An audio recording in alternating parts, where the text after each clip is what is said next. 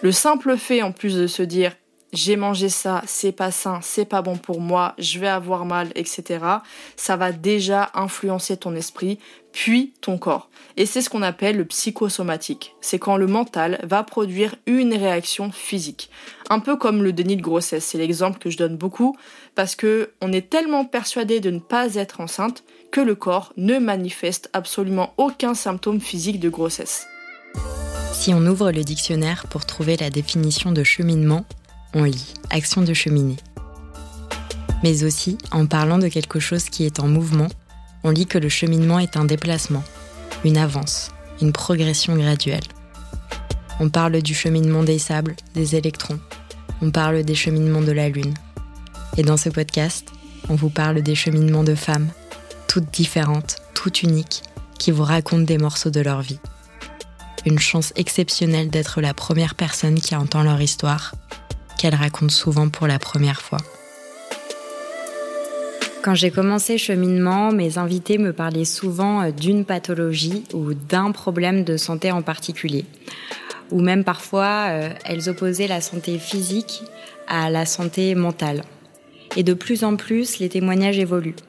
Je remarque qu'ils tendent tous vers une et même conclusion. Le fait qu'il n'y a pas d'un côté le corps qui a mal et qui souffre, et de l'autre l'esprit qui l'ignore. En fait, tout est connecté, tout est lié. Le docteur en neurosciences Albert Moukébert le dit dans une de ses interviews. Pendant longtemps, on a séparé le corps de l'esprit à tort. Et aujourd'hui, on se rend compte à quel point les deux travaillent ensemble. Avant de vous laisser écouter les aventures de Marina, car vous le verrez, son histoire, c'est un véritable parcours de la combattante. Je voudrais vous inviter à écouter son podcast à votre pleine santé. Et vous préciser qu'en plus d'être podcasteuse, elle est aussi créatrice de super contenus sur Instagram et aussi naturopathe et conseillère en nutrition. Sa spécialité, c'est l'alimentation bienveillante, c'est-à-dire qu'elle est saine, simple et savoureuse. Mais avant d'en arriver là, le chemin a été long et malheureusement douloureux. Alors sans plus attendre, voici son histoire. Je suis Marguerite de Rodelec. Bienvenue dans Cheminement.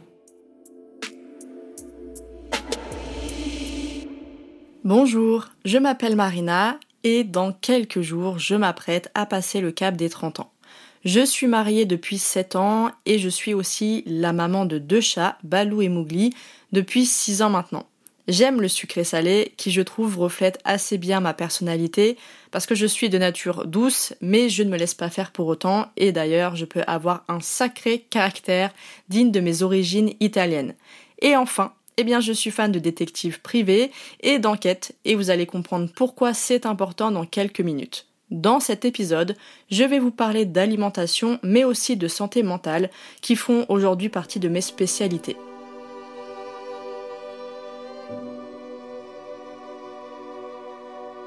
Mon cheminement a commencé à mes 19 ans environ avec l'apparition de la boulimie, donc un trouble du comportement alimentaire, suite à une période très compliquée qui a fait que mon rapport avec l'alimentation s'est dégradé.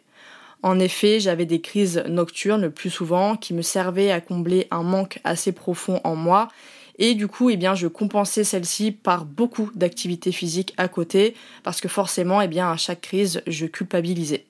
Et puis, progressivement, j'ai des troubles digestifs qui se sont rajoutés. Donc tout d'abord, j'ai eu un ulcère gastrique, euh, ensuite j'ai eu une infection bactérienne intestinale avec une hospitalisation de plusieurs jours. J'ai fait également plusieurs allers-retours aux urgences et aussi j'ai consulté pas mal de médecins. Et résultat, au bout de plusieurs spécialistes consultés, on m'a diagnostiqué donc une candidose. Donc c'est la prolifération d'un champignon qui est naturellement présent en petite quantité dans le microbiote. On m'a diagnostiqué également un SIBO, donc là c'est une prolifération de bactéries. Ensuite aussi des multiples hypersensibilités alimentaires, une inflammation généralisée du système digestif et enfin la cerise sur le gâteau, un syndrome de l'intestin irritable. Donc ils m'ont fait prendre tout un tas de médicaments à répétition qui malheureusement n'arrangeaient pas du tout mon état, sachant que j'avais déjà la vitalité d'une personne de 80 ans. Et puis finalement, ils ont fini par me dire qu'ils ne savaient pas trop quoi faire avec moi vu que les soins classiques ne fonctionnaient pas. Donc euh, vous vous doutez bien que j'étais complètement désespérée. Je savais plus quoi faire. En fait, je je m'en sortais plus. Mais tout ce que je pouvais dire et tout ce que tout ce dont j'étais sûre finalement, c'est que je n'étais pas prête à abandonner pour autant. Et ça, c'est mon petit côté euh, Buffy, Buffy la battante qui lâche rien, quelle que soit la difficulté.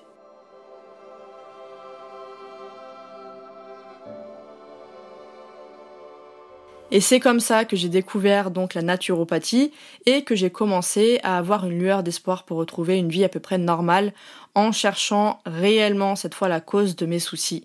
Et c'est là que ma passion pour les enquêtes entre en jeu. J'ai donc commencé mes études de naturopathie et en parallèle, j'ai consulté plusieurs naturopathes et spécialistes pour m'aider à me libérer de tous mes troubles qui s'intensifiaient progressivement. Parce que au-delà de ça, j'ai aussi de l'acné sévère, une fatigue chronique, une grosse perte de vitalité, de l'endométriose et toujours cette digestion qui était vraiment catastrophique. J'ai dû radicalement changer toute mon alimentation en croisant différents régimes alimentaires. Donc j'ai commencé par suivre le régime signalé, puis le régime GAPS, puis le régime anti-candida, où là toute forme de sucre, y compris les féculents, sont éliminés, parce qu'en théorie cela aggraverait la candidose, et tout ça a été couplé au régime sans FODMAPS, c'est-à-dire sans aliments fermenticibles. Donc, fini les céréales, les légumineuses, les produits laitiers, les œufs, les fruits, les oléagineux et même certains légumes. Donc bon, vous imaginez un peu le tableau. En résumé, je ne pouvais manger que quelques rares légumes, du poisson sauvage et de l'huile d'olive. Donc c'était vraiment le comble pour moi qui suis une grande gourmande et qui aime par-dessus tout me faire de bons plats réconfortants. Je me retrouvais souvent avec mes amis dans des situations où eh bien je ne pouvais absolument rien manger et ça je peux vous assurer que c'est hyper handicapant. Et en plus, il y a aussi le côté physiologique et physique qui est hyper important, tout simplement parce que pour carburer, notre corps et notre cerveau ont besoin de glucides. Donc finalement, eh bien en quelques mois, j'ai perdu plus de 10 kilos, sachant que j'étais pas très épaisse à la base. J'ai fini en plus avec une dépression nerveuse sévère, un nouveau trouble du comportement alimentaire parce que oui, la boulimie ça ne suffisait pas. Donc je me suis retrouvée avec l'orthorexie parce que j'étais obnubilée par tout ce que je mangeais et c'était impossible pour moi de faire des écarts. Donc ma vie sociale était détruite et surtout je n'avais aucune guérison à la clé et c'est ainsi que je décide de reprendre ma vie en main.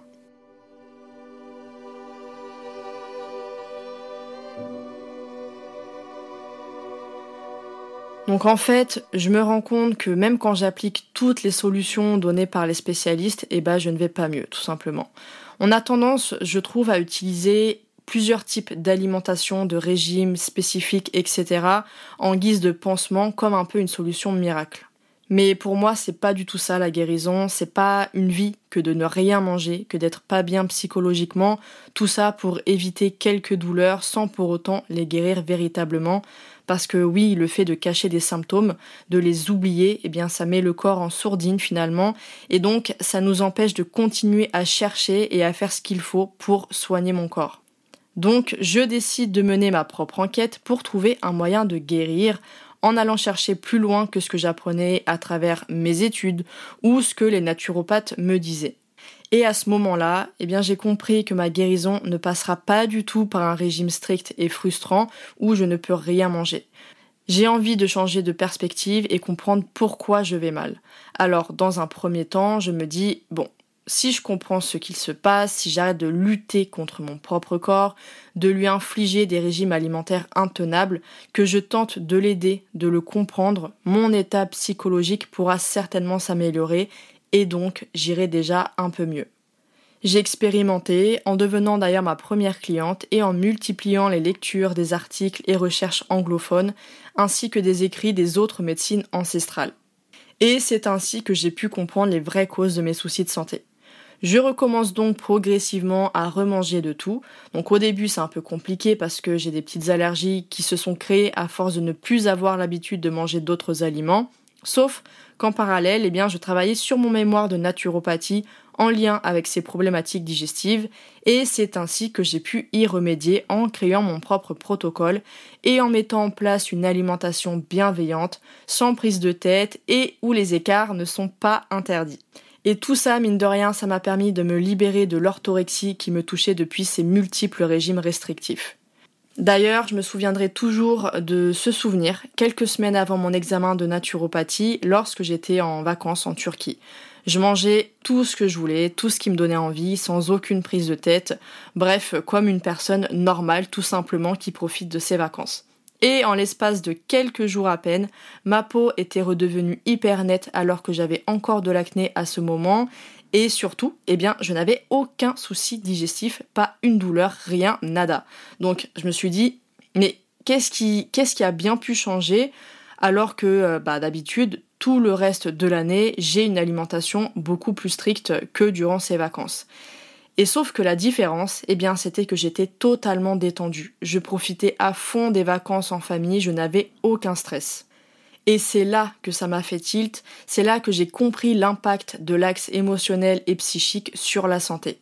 Et en effet, le stress chronique, la détresse émotionnelle et la frustration auront beaucoup plus d'effets néfastes sur mon corps qu'une alimentation imparfaite. Donc petit à petit, j'ai accordé de plus en plus d'importance à la santé mentale sans négliger l'alimentation et l'aspect physique et physiologique bien entendu. Donc c'est comme ça que j'ai mis en place l'alimentation bienveillante, se faire plaisir tout en se faisant du bien, ce qui est indispensable pour notre bien-être, notre santé et notre vie sociale.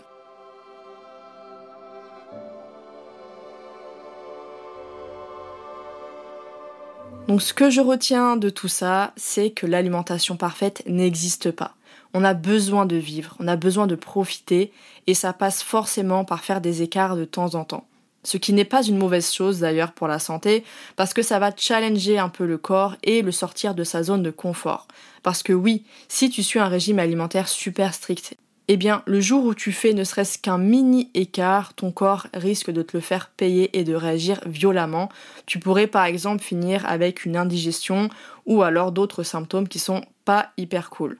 Donc le simple fait en plus de se dire j'ai mangé ça, c'est pas sain, c'est pas bon pour moi, je vais avoir mal, etc. Ça va déjà influencer ton esprit, puis ton corps. Et c'est ce qu'on appelle le psychosomatique. C'est quand le mental va produire une réaction physique. Un peu comme le déni de grossesse, c'est l'exemple que je donne beaucoup, parce que on est tellement persuadé de ne pas être enceinte que le corps ne manifeste absolument aucun symptôme physique de grossesse. Donc pour éviter de tomber dans une alimentation stricte et frustrante, j'aime beaucoup la règle des 80-20. 80% du temps, on mange sainement tout en se faisant plaisir, bien évidemment, et 20% du temps, on se laisse tranquille et on profite simplement sans prise de tête. Donc une à deux fois par semaine, on peut très bien se faire un bon resto, une glace bien gourmande, n'importe, on s'en fiche. Et pareil pour les quelques semaines de vacances, on profite à fond parce que l'essentiel pour notre santé, c'est ce qu'on mange tout le reste de l'année. Ainsi, on prend soin de notre santé physique et mentale, ce qui est très important car ça nous permet d'arriver à un équilibre. Parce que dans la vie, eh bien, il y a des hauts, il y a des bas, et avec l'alimentation, c'est exactement la même chose. Ce n'est jamais parfait, ce n'est jamais linéaire. Pour conclure, je dirais que la beauté de la médecine holistique, c'est que chacun a sa spécialité, chaque thérapeute a son rôle à jouer et qu'il est important de prendre en considération autant l'aspect psychique que l'aspect physique dans la santé en tant que naturopathe par exemple, même si je me forme à la médecine psychosomatique, je ne suis absolument pas qualifiée pour un travail psychologique. C'est pourquoi j'invite systématiquement mes clientes à faire ce travail avec un professionnel en parallèle tout simplement pour qu'elles puissent agir concrètement sur tous les axes sans exception pour se libérer et enfin s'épanouir. Je vous remercie infiniment de m'avoir écouté.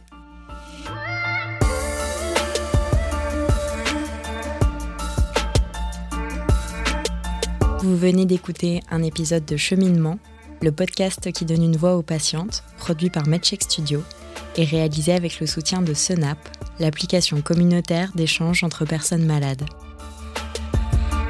Abonnez-vous dès maintenant pour écouter les prochains épisodes et si vous voulez nous soutenir, couvrez-nous d'étoiles et de commentaires.